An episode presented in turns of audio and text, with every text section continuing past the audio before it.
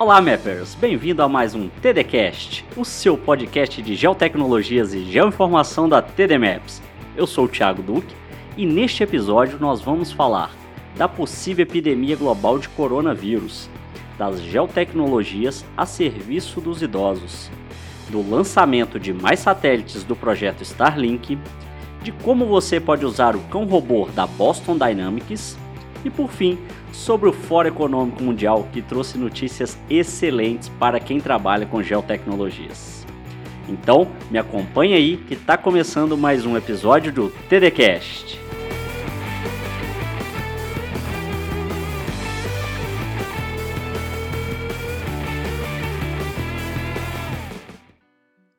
E abrindo o episódio de hoje, nós vamos falar de um dos assuntos mais comentados da semana, a aparição de um novo tipo de coronavírus na China.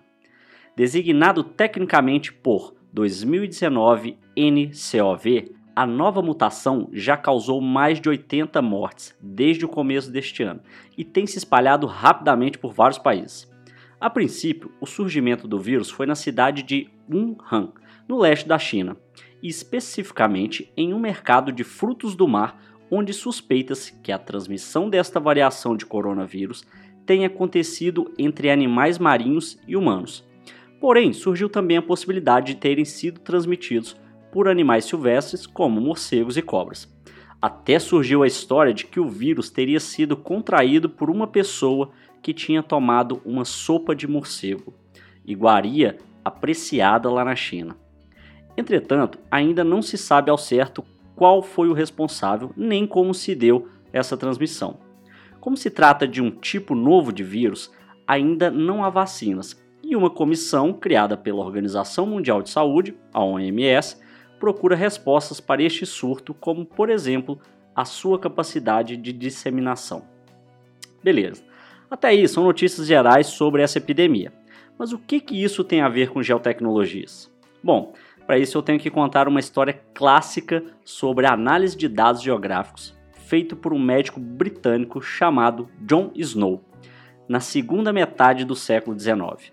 E para contar essa história, eu vou ler aqui um trecho de uma publicação feita pelo INPE, que é o Instituto Nacional de Pesquisas Espaciais, intitulado Análise Espacial de Dados Geográficos, cujo link do primeiro capítulo eu deixei na descrição deste episódio.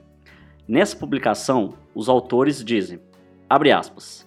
Um exemplo pioneiro em que intuitivamente se incorporou à categoria espaços às análises realizadas foi realizado no século XIX por John Snow. Em 1854, ocorreu em Londres uma das várias epidemias de cólera trazidas das Índias. Pouco se sabia então sobre os mecanismos causais da doença. Duas vertentes científicas procuraram explicá-la. Uma relacionando-as aos miasmas concentrados nas regiões baixas e pantanosas da cidade, e outra a ingestão de água insalubre. O mapa localiza a residência dos óbitos ocasionados pela doença e as bombas de água que abasteciam a cidade, permitindo visualizar claramente uma delas em Broad Street como o epicentro da epidemia. Estudos posteriores confirmaram estas hipóteses, corroborada por outras informações tais como a localização do ponto de captação de água dessa bomba a jusante, entre parênteses rio abaixo, da cidade, em local onde a concentração de dejetos, inclusive de pacientes coléricos, era máxima. Essa é uma situação típica em que a relação espacial entre os dados contribuiu significativamente para o avanço da compreensão do fenômeno, sendo um dos primeiros exemplos da análise espacial. Fecha aspas. Bom, pelo que se percebe, a saúde e geoprocessamento podem estar intimamente ligados, e é sobre isso que trata um outro artigo de geoprocessamento aplicado à saúde de 2006 e publicado na revista Latino-Americana de Enfermagem. No artigo, os autores mostram os levantamentos feitos para os casos de tuberculose na cidade de Ribeirão Preto, no interior de São Paulo, e fica claro uma concentração de casos na região noroeste do município. O artigo ainda diz sobre como não é amplamente utilizado as técnicas de SIG, Sistema de Informações Geográficas, para esse tipo de atividade, principalmente em virtude da manipulação de dados, mas que pode se tornar um poderoso recurso tecnológico para monitoramento, avaliação e planejamento de ações de saúde no Brasil. Se você quiser ler este artigo na íntegra, eu deixei o link aqui na descrição. Outra associação é que um sistema de inteligência artificial conhecido como Blue Dot previu a disseminação do vírus para outros locais. Analisando dados de voos, locais com infectados, notícias, rede de informações de plantas e animais e muitos outros assuntos, o sistema conseguiu prever corretamente os próximos locais que seriam afetados dessa forma emitindo um alerta para países e autoridades responsáveis por conter epidemias. Quer saber um pouco mais sobre essa notícia? Eu deixei vários links aqui informando sobre inteligência artificial para a saúde, o artigo que eu citei e também explicações sobre o coronavírus. Então é só ir até a descrição desse episódio que os links estarão lá. Ainda neste tema saúde e geotecnologias, a Finlândia tem investido bastante recurso para cuidar dos idosos utilizando essas ferramentas. Em um programa voltado para os cuidados com a população idosa do país, o governo tem investido, por exemplo, em pulseiras com GPS, detectores de queda, botões de alarme, tablets para monitoramento e conversas e até robôs que controlam o fornecimento de remédios. Com o uso dessas tecnologias, enfermeiros e assistentes sociais podem monitorar diversos pacientes, como por exemplo a movimentação dessas pessoas pela vizinhança, criando cercas virtuais e até informando de perigos.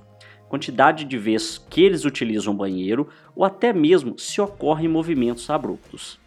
Todo esse recurso faz com que os assistentes possam detectar qualquer anormalidade com os pacientes e prestar um socorro imediato, como por exemplo se um idoso se perde pela vizinhança.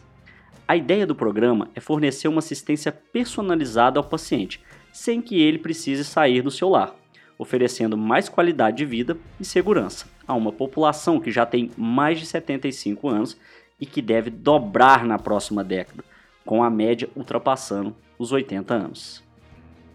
E por falar em tecnologia de transmissão via satélite, como por exemplo o GPS, eu havia comentado no episódio passado sobre o projeto Starlink da empresa SpaceX, e esta semana está previsto para o dia 27 de janeiro mais um lançamento da empresa. Desta vez serão mais de 60 satélites para entrar em operação, se juntando aos outros 182 que já se encontram em órbita. O lançamento será feito da base de Cabo Canaveral, na Flórida, Estados Unidos, e caso o tempo não esteja favorável, poderá ser adiada para o dia seguinte. A intenção da SpaceX é lançar por volta de 1.200 satélites este ano, divididos em 24 missões. Os satélites vão operar a uma distância de aproximadamente 550 quilômetros da superfície da Terra. E a empresa quer começar suas operações comerciais ainda este ano e que já se encontra em testes. Provavelmente você já ouviu falar de um cão robô da Boston Dynamics. O Spot se nunca ouviu falar, vale a pena digitar o nome no Google e conhecer esse robozinho quadrúpede e que lembra um cachorro. Fato é que na última semana a Boston Dynamics liberou gratuitamente o kit de programação e que permite expandir a capacidade da plataforma base do robô. Com isso, é possível usar este equipamento para diversas atividades, como por exemplo construção civil e mineração. Eu confesso que gostaria de muito de ter um bichinho desses me ajudando nos trabalhos de campo, mas ainda é cedo para um luxo desse tipo, né? Um exemplo de aplicação desenvolvido com este kit foi feito pela empresa Holo Builder, que trabalha com construção civil e que permite a um funcionário enviar o robô a uma área de construção e criar imagens de 360 graus do local e enviar imediatamente para o processamento em um outro software. O cão robô possui diversos sensores inclusive do tipo LiDAR, aquele escaneamento a laser, o que permite fazer leituras precisas de diferentes terrenos. Ele alcança uma velocidade de até 5 km por hora, com uma autonomia de 90 minutos por bateria, consegue carregar pouco mais de 13 kg de carga e opera em uma temperatura de menos 20 a 45 graus. Eu fico até na dúvida se ele conseguiria trabalhar em algumas regiões do Brasil, que possuem temperaturas bem mais elevadas.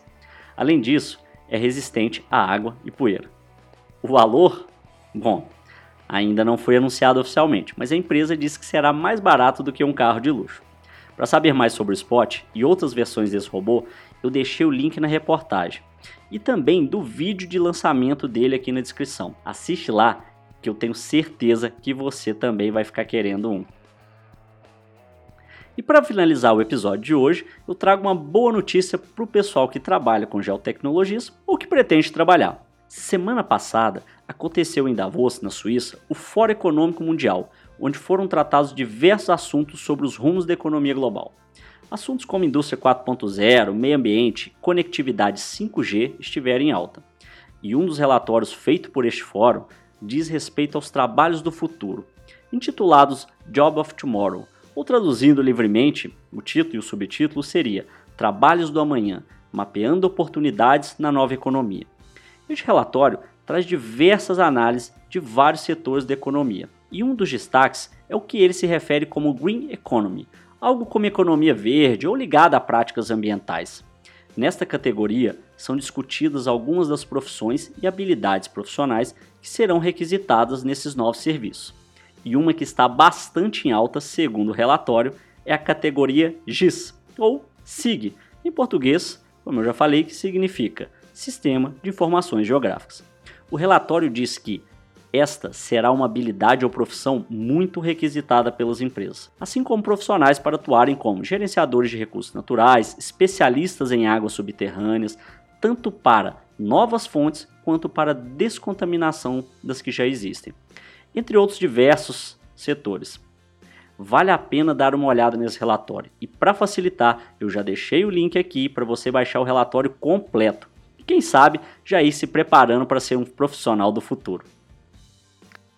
Então é isso, eu vou ficando por aqui. Muito obrigado por escutar e seguir este podcast. E não se esqueça de seguir também nas outras redes sociais. Mais uma vez, muito obrigado e até a próxima. Tchau!